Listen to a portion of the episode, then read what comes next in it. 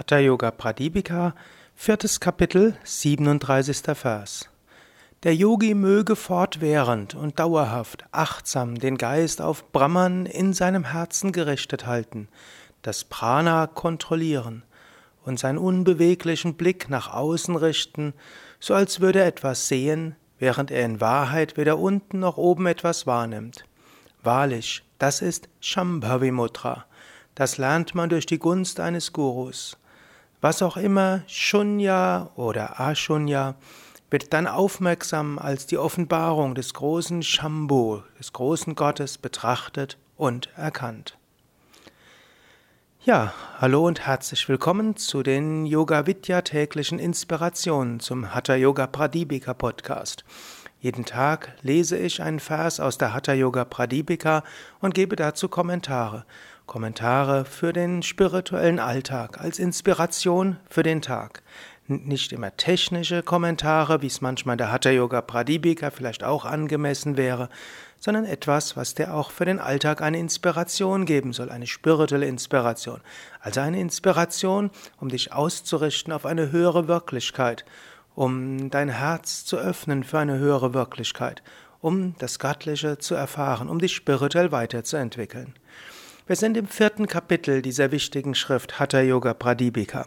Pradipika heißt Licht, Leuchte. Ja, Yoga heißt Einheit.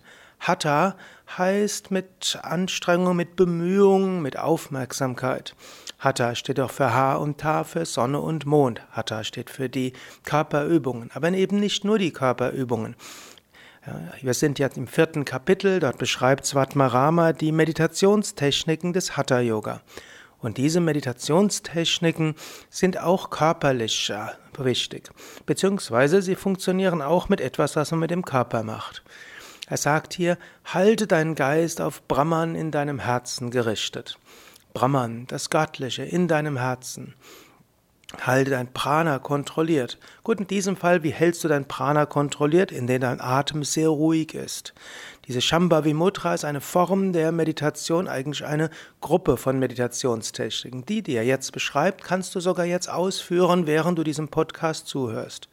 Du kannst zum einen deinen Geist im Herzen halten. Gut, wenn du jetzt zufällig Auto fährst, klappt das nur bedingt.